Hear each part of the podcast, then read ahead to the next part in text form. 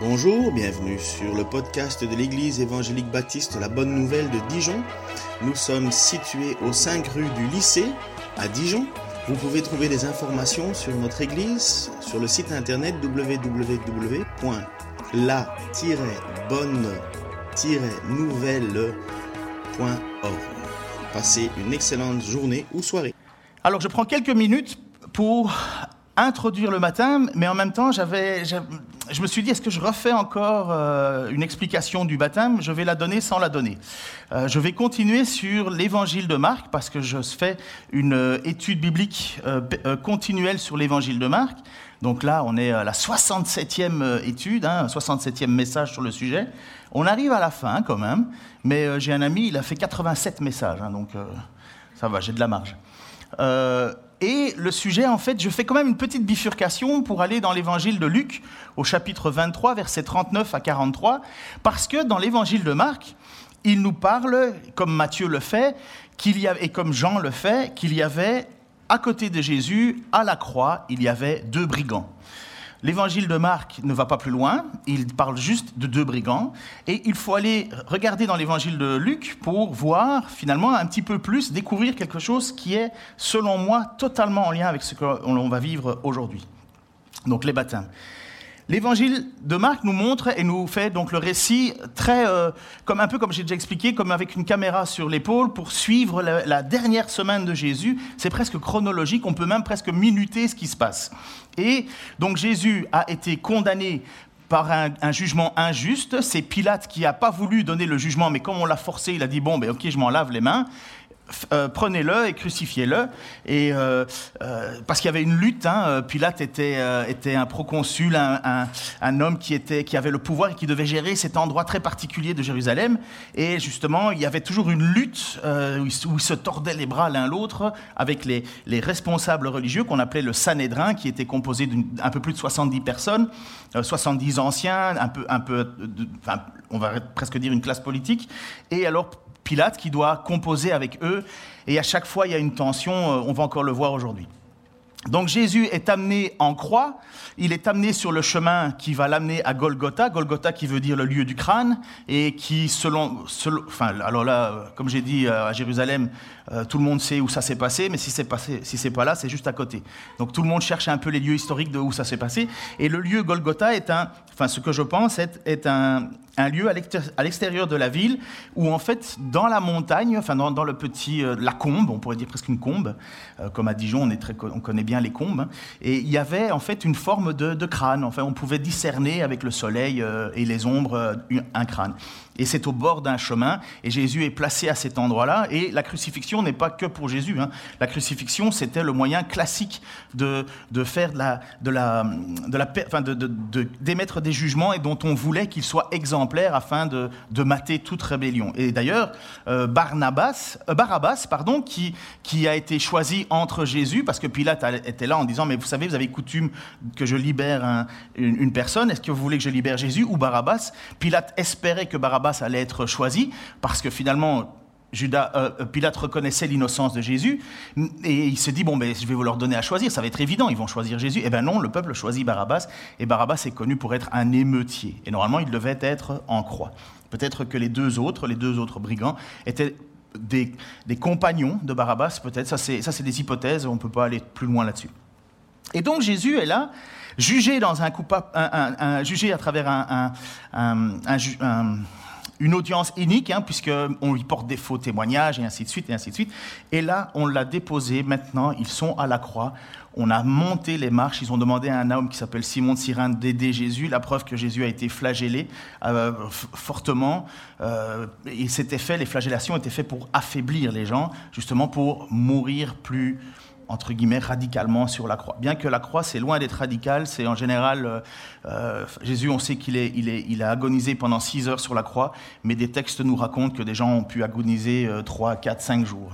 L'idée, c'est de s'asphyxier. C'est ça l'objectif de la crucifixion, c'est de s'asphyxier sur son propre poids.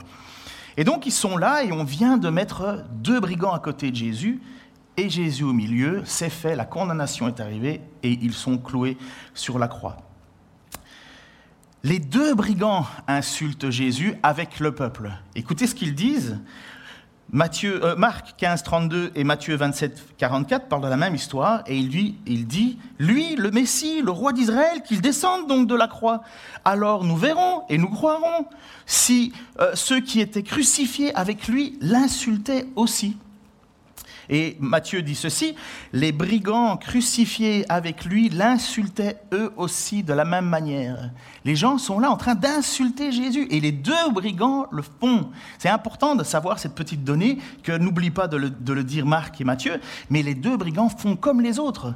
Ils disent, ah c'est toi, mais tu as l'air d'un beau roi là sur ta croix, magnifique, sauve-toi, sauve-nous. Et c'était raillerie sur raillerie sur raillerie. D'ailleurs, c'était mon message la semaine passée. C'était la semaine passée, ou je ne sais plus quand. Non, c'était Geoffrey la semaine passée. L'ironie de la croix. Tout était ironique dans cette histoire-là. Mais voilà, à un moment, un des deux brigands change complètement. Voilà ce que vous entendez être une conversion. Certains vont utiliser les mots américains parce qu'ils sont convaincus que les évangéliques sont des Américains, alors que ça a commencé en Allemagne, mais bon, euh, en 1700, je ne sais plus combien avec euh, Luther et le protestantisme, et puis c'est la France a, une culture évangélique euh, très très longue, bien avant les États-Unis. Et il y avait à ce moment-là cette conversion de cet homme, ce que nous appelons être né de nouveau. Ce qu'aux États-Unis ou en monde anglais, on va simplement dire born again. Qu'est-ce qui s'est passé? Le texte nous dit clairement deux brigands en train d'insulter Jésus avec les autres. Et voici ce que Luc, donc c'est pourquoi je vais vers l'évangile de Luc aujourd'hui, l'un des deux criminels attaché à une croix l'insultait en disant N'es-tu pas le Messie? Alors sauve-toi toi-même et nous avec. Mais l'autre lui fit des reproches en disant Tu n'as donc aucun respect de Dieu, toi, et pourtant tu subis la même peine Pour nous, ce n'est que justice. Nous payons pour ce que nous avons fait, mais celui-là n'a rien fait de mal. Mais qu'est-ce qui s'est passé? Qu'est-ce qui s'est passé pour que ces hommes qui sont, ils sont, ils sont pas innocents, hein, ils sont sur la croix, ils reconnaissent leur innocence? D'ailleurs, c'est mon premier point. Euh, enfin, mon deuxième point, c'est que le, il reconnaît sa culpabilité. Il n'est pas là en train de dire oh c'est injuste, c'est pas moi, c'est un autre, ou quel jugement unique. Enfin, je ne sais pas si vous avez des enfants, mais la première chose qu'ils font quand ils vous montrent un mauvais bulletin, c'est oh les profs sont, sont pas sympas. Ouais, c'est à cause des profs. Combien de fois je l'ai déjà entendu Et je l'ai utilisé. Et mes petits-enfants l'utiliseront certainement. Vous connaissez, c'est toujours la faute de quelqu'un d'autre. Là, le gars, non. Nous méritons notre jugement. La deuxième chose, et qui est en fait la première chose que je vois, c'est qu'une promesse a été faite, et vous allez le voir dans le texte, à une seule personne et pas aux autres. Jésus fait une promesse à une personne.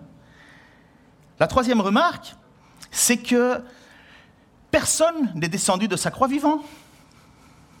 Ils sont tous morts, tous. Et puis la quatrième remarque que je vais faire sur le texte d'aujourd'hui, c'est que le brigand qui, défend Jésus est le seul dans tout l'évangile, dans le seul, à qui Jésus a dit, aujourd'hui tu seras avec moi au paradis il n'y a personne dans l'Écriture qui a reçu une affirmation aussi incroyable. Je pense que tout le monde a envie d'aller au paradis. Paul Naref le chantait avec sa guitare et des cheveux très longs et des belles lunettes. On ira tous au paradis, il était convaincu, on y va tous. Mais en réalité, tout le monde a envie d'aller au paradis. Euh, il suffit de regarder les posts Facebook, tout le monde est convaincu tout le monde y est. Personne ne veut entendre parler de Dieu sur terre, mais une fois qu'on pense la mort, on dit ah bah oui, on l'a au ciel. Mais oui, mais d'où tirent, tout ça les gens? D'où viennent cette, culture populaire de dire ben, on est tous en train de flotter euh, dans les, airs? Pourquoi? Pourquoi? Je, me pose toujours cette question de pourquoi les gens ne vont pas chercher en arrière. Parce que c'est quand même, à mon avis, une des plus grandes questions qui nous est posée. Il y a 100% de chances que tout le monde ici décède. Hein. Dans 100 ans, j'ai raison. Hein. Je ne suis pas très prophète à ce niveau-là, mais je ne pense pas me tromper. Pas beaucoup, en tout cas. Mais il y a une réalité, c'est que cet homme, à ce moment-là, se met à réfléchir à quelque chose qui est finalement inéluctable. Dans quelques heures, c'est fini pour lui. Dans quelques heures, il meurt. Et là, souvent, vous savez, on, trouve n'importe quel subterfuge pour imaginer qu'on ne mourra jamais. Hein. D'ailleurs, euh, le grand bonheur des mondes occidentaux, c'est de réfléchir à la pension. Hein. On met tout pour la pension, la pension, la pension. La retraite, la retraite, pardon. En Belgique, on dit pension. la retraite, la retraite, la retraite. Oui, mais tu sais pas si tu vas y arriver à ta retraite. C'est pas l'objectif d'une vie. Et c'est comme si on s'imaginait que finalement, il n'y avait pas de, avait pas de, deadline, de, point final. Sauf pour lui, ce brigand. C'est évident. Il n'est pas là pour, l'avenir. Son avenir est tracé. Il va mourir. Qu'est-ce qui a amené cet homme à changer? Qu'est-ce qui a amené cet, homme à finalement entendre de la bouche de Jésus, je vais le citer tout à l'heure, aujourd'hui je te le dis, en fait en vérité ou assurément, aujourd'hui je te le dis, tu seras avec moi au paradis. Qu'est-ce qu'il a fait? On ne sait pas. Ce qu'on sait, c'est qu'il a certainement dû entendre parler de Jésus ça faisait quand même déjà un petit temps que Jésus avait son ministère, et surtout qu'une semaine avant, Jésus était rentré à Jérusalem, et ça avait fait euh, euh, grand bruit. Les gens acclamaient Jésus. Ils, voyaient en lui un Messie, un sauveur qui allait bouter les Romains dehors, et il y avait une ferveur populaire, un peu comme au début des Gilets jaunes. Il y avait beaucoup de monde. À la fin, euh, il serait mieux de faire rentrer plutôt chez eux, parce que ça, n'avait plus de sens. Mais, mais au début, vous voyez, il y a une ferveur populaire, et ça brasse et ça brasse. Et c'était la même chose à l'époque il, ne connaît rien de plus, je pense. Mais ce qu'il connaît, c'est qu'il voit Jésus à côté de lui et il entend ce qu'il dit. Il ne peut pas être très loin. Et il entend Jésus dire à un certain moment, Jésus qui prie, et Jésus qui dit, Père, pardonne-leur, car ils ne savent pas ce qu'ils font. Il a dû l'entendre, ça, Père, pardonne-leur. En même temps, il a dû entendre, puisque Jean le précise dans l'évangile, au chapitre 19 de l'évangile de Jean, versets 26 et 27, Jésus sur sa croix qui regarde Jean et sa mère, et voici ce qu'il va dire en voyant sa mère et à côté d'elle le disciple qu'il aimait, donc c'est l'apôtre Jean. Jésus dit à sa mère, voici ton fils. Puis il dit au disciple, voici ta mère. À partir de ce moment-là, le disciple l'a pris chez lui. Donc ce brigand, il voit Jésus s'occuper non pas de son propre sort, mais de même de sa mère. On pense que Marie devait avoir 14, 15, peut-être 16 ans quand elle a mis au monde Jésus. C'est pas une drame, hein, c'est normal à l'époque. C'était comme ça que ça se passait. Et donc là, on va rajouter environ 33 ans de ministère. Donc elle devrait, elle devrait être proche de la soixantaine, quelque chose comme ça. Euh, un peu plus, pardon, un peu moins, vers, la cinquantaine. Euh, il n'y a pas d'assurance sociale à l'époque. Hein. Euh, tu ne téléphones pas à la CAF pour en savoir où sont tes droits. Hein. le seul, la seule assurance que tu as, c'est la famille qui t'aide c'est les gens autour de toi. À la limite, tu peux, tu peux aller vers le temple pour essayer d'avoir un petit peu d'aide, mais c'est tout. Il n'y a pas d'aide sociale. Ça n'existe pas. La seule aide sociale que tu as, c'est tes enfants, ta famille. Et apparemment, Marie, Joseph, il a disparu. on ne sait pas où est Joseph. Joseph est certainement décédé. Et voilà pourquoi, même quand il est sur la croix, Jésus se soucie de sa mère en disant Jean, occupe-toi d'elle. Occupe-toi d'elle. Et c'est ce que Jean dit, c'est ce que le texte dit. À partir de cela, de ce moment-là, Jean prie Marie chez elle.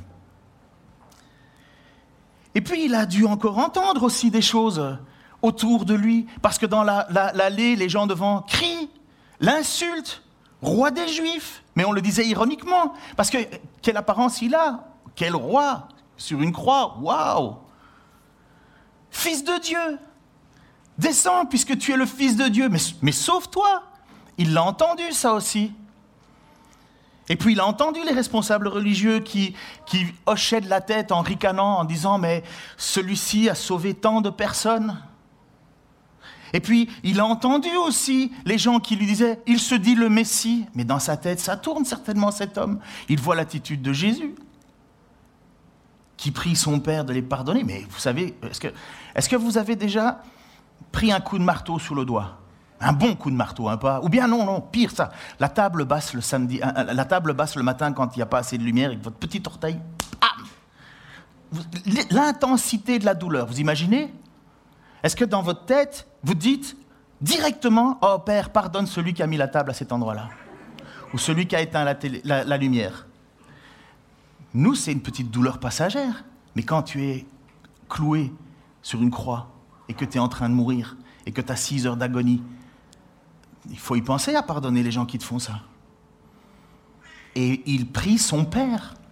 Il a dû voir ça, cet homme, ce, brigand. Et puis il, va se mettre à défendre Jésus. C'est ça qui est incroyable. Et on ne sait pas l'expliquer. Pourquoi? C'est inexplicable ce qui s'est passé. Et voilà qu'il va dire un certain homme, et l'autre lui fit des reproches, et je reprends le texte que j'ai lu, 23, 40 à 41, Tu n'as donc aucun respect pour Dieu, toi, et pourtant tu subis la même peine. Pour nous, ce n'est que justice, nous payons ce que nous avons fait, mais lui n'a rien fait de mal. On voit que cet homme a la crainte de Dieu maintenant. Il a une crainte. Deuxièmement, comme je l'ai dit, il sait qu'il va mourir et il reconnaît son état de pécheur. Je mérite d'être là. Je mérite d'être là. Troisièmement, il ne dit pas que c'est une erreur judiciaire. Il reconnaît sa place. Ce n'est que justice. Et puis une autre chose incroyable, et juste, il déclare que Jésus est innocent. S'il déclare que Jésus est innocent, ben alors c'est qu'il croit ce que Jésus a dit de lui. Parce que l'accusation de Jésus, enfin l'accusation qui a mis Jésus sur la croix, c'est blasphème contre Dieu. Pourquoi? Parce qu'il se dit être fils de Dieu, ou Dieu lui-même. Mais si l'homme qui est à côté de lui dit, mais non, il est innocent, ça veut dire que ce que Jésus a fait ou a dit est vrai. En tout cas, il le croit. Et donc, qu'est-ce qu'on voit? Parce que Jésus lui promet le paradis, alors on aimerait bien savoir, nous aussi, qu'est-ce qu'il faut faire pour y aller à ce paradis? Enfin, je ne sais pas pour vous, mais j'imagine, à moins que vous dites que ça n'existe pas, c'est votre problème, vous gérez ça, ou bien vous croyez que ça existe, mais alors euh, comment on fait pour y aller? Parce qu'encore une fois, ce n'est pas les deux qui vont au paradis, ce n'est pas les deux brigands. Ils n'ont aucune raison même d'y aller. Aux yeux des hommes, ils ont commis des fautes. Crainte de Dieu, du jugement. Crainte du jugement de Dieu. Conviction d'être un pécheur. Sous la colère de Dieu. Et certitude de l'innocence de Jésus. On voit déjà ces trois attitudes dans cet homme-là. Crainte de Dieu. Ne crains-tu pas Dieu, toi? Voici ce qu'il a dit. Conviction d'être un pécheur. Pour nous, ce n'est que justice. Nous méritons ce que nous avons fait. Et troisièmement, certitude de l'innocence de Jésus, mais lui, il est innocent. Ça, c'est déjà trois points qui apparemment donnent accès au paradis. C'est tellement incroyable ce qui va se passer tout autour de cette mort que même l'officier romain, Matthieu, euh, Marc 15, 39, il y avait un officier au pied de la croix, lorsqu'il va se passer plein de choses, mais ça c'est pour les prochaines fois, pour ceux qui veulent revenir, bienvenue. Voyant de quelle manière il était mort, l'officier romain qui se tenait en face de Jésus dit certainement, euh, cet homme était vraiment le Fils de Dieu, ou d'autres versions vont dire certainement cet homme était juste, et ainsi de suite. Le changement de pensée, le changement de cœur de cet homme a changé en même temps son attitude. Il va se mettre à défendre Jésus. Il était en train de l'insulter avant, avec l'autre. Il faisait la même chose, il l'insultait. Changement d'attitude, il se met à défendre Jésus. Et ça, je l'ai vu combien de fois dans des soirées, je l'ai vu combien de fois dans des vies, des gens qui s'approchent de Dieu, qui commencent finalement à chercher, chercher le, salut, chercher comment être sauvés, finalement parce qu'ils sont convaincus du jugement de Dieu, convaincus d'être pécheurs. Eh bien, ils, commencent à être convaincus de l'innocence de Jésus, et puis je les vois devenir finalement des, des évangélistes. Ça, c'est le bon mot. Évangéliste, c'est celui qui évangélise. Et ils, ils commencent à défendre Jésus alors qu'ils n'ont même pas encore été convertis eux-mêmes, ils ne se sont même pas encore donnés à Dieu. Mais ils se mettent à le défendre ils ont, changé radicalement de pensée. Combien de fois je l'ai vu? Et puis vous avez les copains qui sont là et qui se disent, mais qu'est-ce qui lui arrive à lui? Qu'est-ce qui, lui prend là? Qu'est-ce qui... Mais oh, ma mère, elle a dit, ça ils l'ont eu dans leur secte. Ben ouais, je suis devenu chef de secte maintenant, selon ma mère. Bon, on sait que ça rapportait plus, moi. Ben non. Et là, vous avez cet homme qui est, qui est là, et qui finalement est totalement touché par ce que Christ a fait au point de le défendre, au point de dire il est innocent. Et il va se tourner vers Jésus. Et voilà la conversion. Voilà ce qui est, selon moi, la plus authentique pose question qu'on doit poser à Jésus. La plus authentique, la plus. D'abord, il y a cette conviction de. D'abord, la crainte de Dieu, conviction d'être pécheur. Et troisièmement, l'innocence de Jésus. Et quatrièmement, voilà ce qu'il va faire. Il se tourne vers Jésus et il dit, après avoir défendu Jésus, Souviens-toi de moi quand tu viendras régner.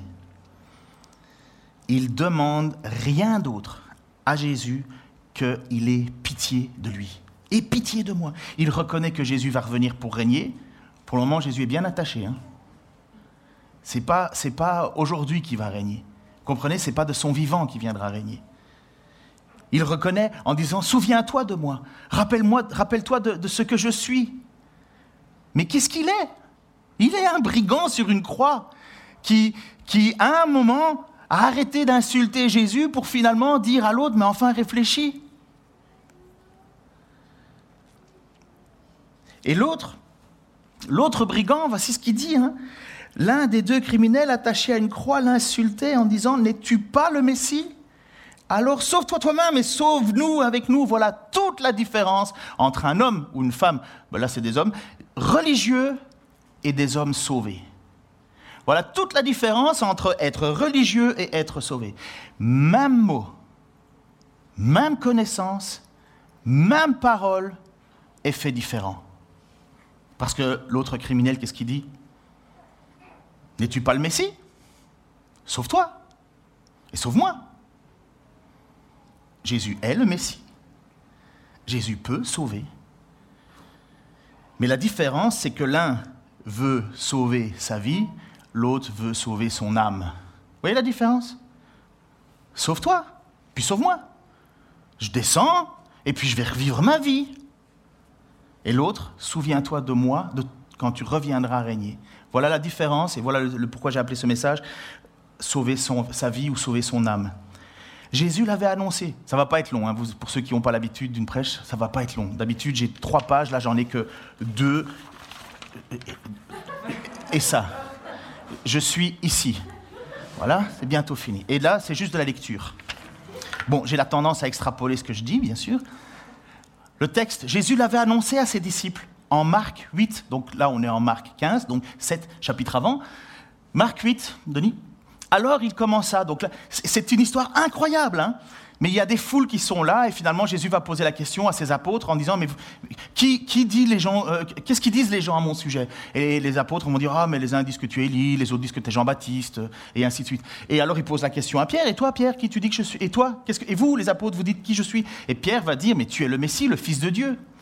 Et c'est là alors après ça où euh, euh, Jésus va, enfin Pierre va même vouloir s'opposer à Jésus. Écoutez ceci. Alors il commença à leur enseigner qu'il fallait que le Fils de l'homme souffre beaucoup, qu'il soit rejeté par les anciens, par les chefs des prêtres et les spécialistes de la loi, qu'il soit mis à mort et qu'il ressuscite trois jours après. Il leur disait cela ouvertement. Pardon. Alors Pierre le prit à part et se mit à le reprendre. Mais Jésus se retourna. Le reprendre, c'est Mais non, tu vas pas mourir. Je n'accepte pas que tu meurs. Voilà le discours de Pierre. Alors Jésus lui reprit, le reprit et regarda ses, disciples et réprimanda en, euh, Pierre en disant Arrière, Satan, car tes pensées ne sont pas les pensées de Dieu, mais celles des hommes. Jésus sait qu'il va devoir mourir.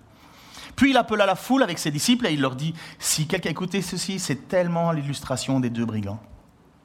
Si quelqu'un veut être mon disciple, qu'il renonce à lui-même, qu'il se charge de sa croix et qu'il me suive. Image suivante. En effet, celui qui voudra sauver sa vie la perdra, mais celui qui la perdra à cause de moi et de la bonne nouvelle la sauvera. Et que servirait-il à un homme de gagner le monde entier s'il perd son âme? Que donnera, un échange, que donnera un homme en échange de son âme? En effet, celui qui aura honte de moi et de mes paroles au milieu de cette génération adultère et perverse et pécheresse, le Fils de l'homme aura aussi honte de lui quand il reviendra dans la gloire de son Père avec ses saints anges trouvez pas que ça illustre vachement cette situation avec ce brigand qui défend Jésus, qui n'a pas honte maintenant, qui, on ne sait pas pourquoi, à un moment, il est touché et il se met à défendre Jésus. Et il veut pas sauver sa vie, il veut sauver son âme. Souviens-toi de moi quand tu reviendras pour régner. Souviens-toi de moi. Ça, c'est une conversion. Et Jésus lui répond, ce que j'espère on a tous envie d'entendre un jour, Jésus répondit, Vraiment, je te l'assure, donc ça veut dire en vérité, en vérité, aujourd'hui même, tu seras avec moi au paradis. Qui a peur de mourir ici? Bon, tout le monde a peur de comment on va mourir. Tout le monde espère dormir dans son sommeil. Hein. Mais on va tous mourir, vous êtes d'accord hein? Je sais que c'est un peu glauque de dire ça, mais c'est comme ça. Hein. mais on peut vivre avant. mais s'il y a bien une chose qui est angoissant, c'est finalement de ne pas savoir où on va. On aimerait bien avoir une certitude. Et si vous aviez Jésus qui vous disait droit dans les yeux, aujourd'hui, tu seras avec moi au paradis. Moi, j'aurais presque envie de dire, eh ben, je peux mourir plus vite, s'il vous plaît. Il est là, avec cette certitude. Et je vais terminer très très vite. Euh, les gens qui me connaissent savent ce que je vais dire normalement quand je dis une fois terminé, mais je ne vais pas le dire, c'est une surprise. Il ne fait rien. Il n'a rien fait pour mériter son paradis. Rien. Qu'est-ce qu'il a fait? Il a écrit un livre. Il a aidé des vieilles dames à traverser la route. Il a été euh, sortir les... Rien. Il n'a rien fait. Il est un brigand sur une croix qui a subi un jugement. Deuxièmement, il n'a pas fait de réparation de dommages, il n'est pas descendu de sa croix pour aller demander pardon à tous ceux qui l'avaient fait du mal. Il n'a rien fait. Il est mort. Quatrièmement, Jésus ne lui dit pas tu vas aller au purgatoire. Hein. Il lui a dit paradis. Cinquièmement, pas d'indulgence. Il est aujourd'hui au paradis. Cinquièmement ou quatrièmement, si je ne sais plus de combien de mots, Jésus n'est pas descendu aux enfers. Jésus est au paradis. Aujourd'hui même, je te le dis, tu seras avec moi au paradis. Jésus, comme je vous l'ai dit, a, agonisé six heures. Ils se sont même étonnés. Parce que après ça, il y a quelqu'un, euh, je ne sais plus le nom de celui qui a payé pour avoir le. Pardon Non, ça c'est celui qui a porté la croix, celui qui a payé le tombeau. C'est lui aussi? Ah oui, pardon, oui, oui j'avais pensé. Ok, c'est Simon Cyrane, Joseph d'Arimathée, qui était un, responsable religieux, qui lui, le texte précise qu'il n'avait pas été avec ceux qui avaient condamné injustement Jésus. Il s'était fait tailler un, caveau et finalement il demande s'il peut aller chercher à Pilate. Est-ce que je pourrais aller chercher le, corps de Jésus? Parce que voilà, ça va être le jour du sabbat euh, et, la fête de la Pâque et ce serait bien qu'on le descende. Et, euh, Pilate s'étonne que Jésus est déjà mort. On vérifie quand même s'il est mort en lui mettant le pilum, pil, je sais plus quoi, il y a un nom, euh, où on perce le côté de Jésus pour être certain qu'il est bien décédé. Et finalement, ça va très vite. Et donc l'autre à côté, ben, vous savez, quand ils sont venus pour arriver vers Jésus, euh, l'objectif c'était de les faire mourir tous. Et bon, pour Jésus, il était mort, les autres, ils ont cassé les genoux, les, les tibias, parce que voilà, tu peux plus te pousser, tu peux plus te prendre de l'air, et donc ils cassaient les jambes. Pas Jésus. Donc, on va dire que c'est hypothétique, mais maintenant, aujourd'hui, vous savez, avec les films et les séries euh, sur euh, les enquêtes, euh, on peut tout savoir. Hein. Alors, on va dire, selon le téléfilm que je me fais, qu'il est, est peut-être mort trois heures après. Trois heures après, trois, quatre heures après maximum. Jésus lui a dit, tu seras avec moi aujourd'hui au paradis. Et puis, il s'est pas fait baptiser, le bonhomme. Non, pas de baptême. Mais alors, qu'est-ce qu'on fait ici? Pourquoi on fait des baptêmes Pourquoi vous êtes venus Vous avez fait autant de kilomètres depuis l'Alsace en plus. C'est bien, vous voyez Dijon, c'est beau.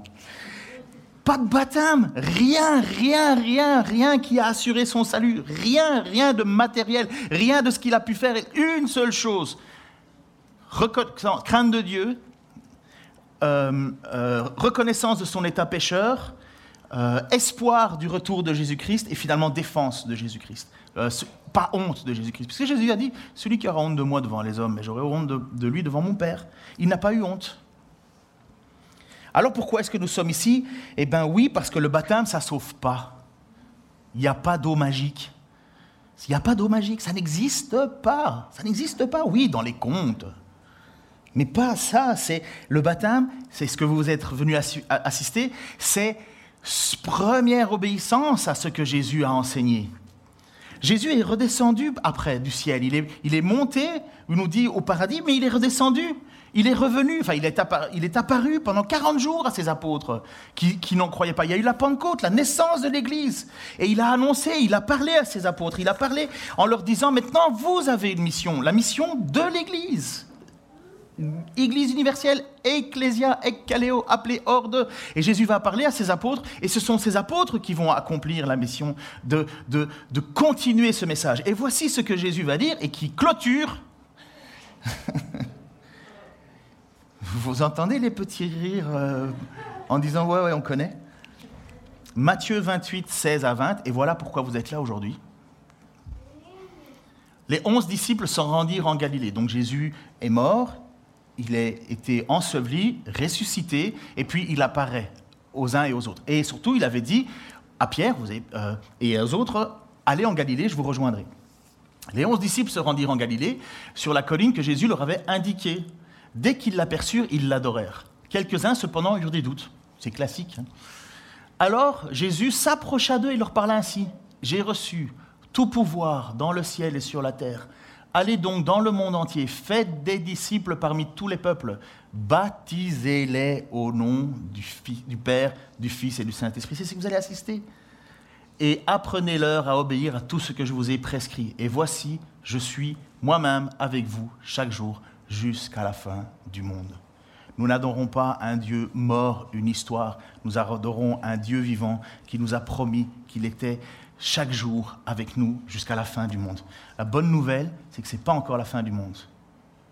La bonne nouvelle, c'est que pour être sauvé, pour sauver son âme, le brigand n'a rien fait que de placer son espoir en Jésus-Christ. On n'est pas sauvé par nos œuvres. Qu'est-ce que tu peux faire comme œuvre qui impressionnerait le Dieu trois fois saint? Il sait ce que tu as fait hier soir. On ne peut rien faire à part placer son espoir. Le brigand est l'exemple classique de ce que c'est que évangile, évangélion, qui veut dire bonne nouvelle. Et vous êtes à l'église à bonne nouvelle, ça tombe bien. Bonne nouvelle, nous pouvons être sauvés, nous pouvons sauver notre âme parce que nous avons mis notre confiance, notre espoir en Jésus-Christ. J'ai fini. Euh, je ne sais pas, c'est les témoignages directement ou pas? Je vais prier, hein, mais... Euh, non, non, mais viens, viens. Donne les, directives. Ah, ok, d'accord. Je me soumets, on me dit de prier, moi je prie. Hein. Il y en a un, il disait, euh, on me dit de carler, moi je carle. Hein. Seigneur, merci, merci, oui, pour ta grâce et ton amour envers nous. Merci parce que tu t'es révélé à cet homme. Tu t'es révélé alors que, au départ, il t'insultait. Il criait certainement avec les autres.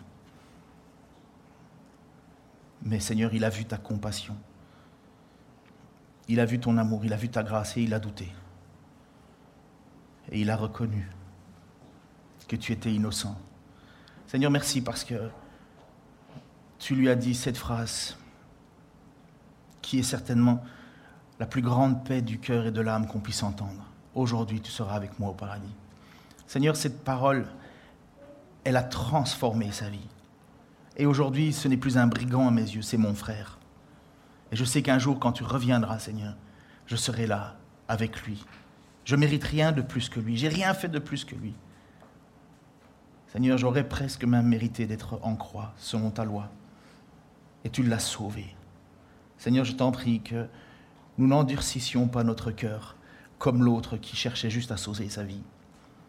Seigneur, je te prie que nous puissions constamment nous rendre compte à quel point tu es un Dieu bon, un Dieu juste, un Dieu droit et un Dieu qui se laisse trouver, si seulement on n'était pas enfermé dans notre orgueil, dans notre suffisance.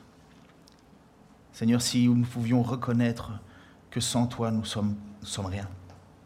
Et merci parce que nous allons encore te chanter, nous allons te célébrer, nous allons, nous allons justement célébrer cette grâce et nous allons entendre le témoignage de, de Marion et de Kerena. Merci pour ce moment. Merci parce que c'est une joie pour nous de voir que tu en touches encore d'autres, que tu interviens dans les vies. Au nom de Jésus-Christ. Amen.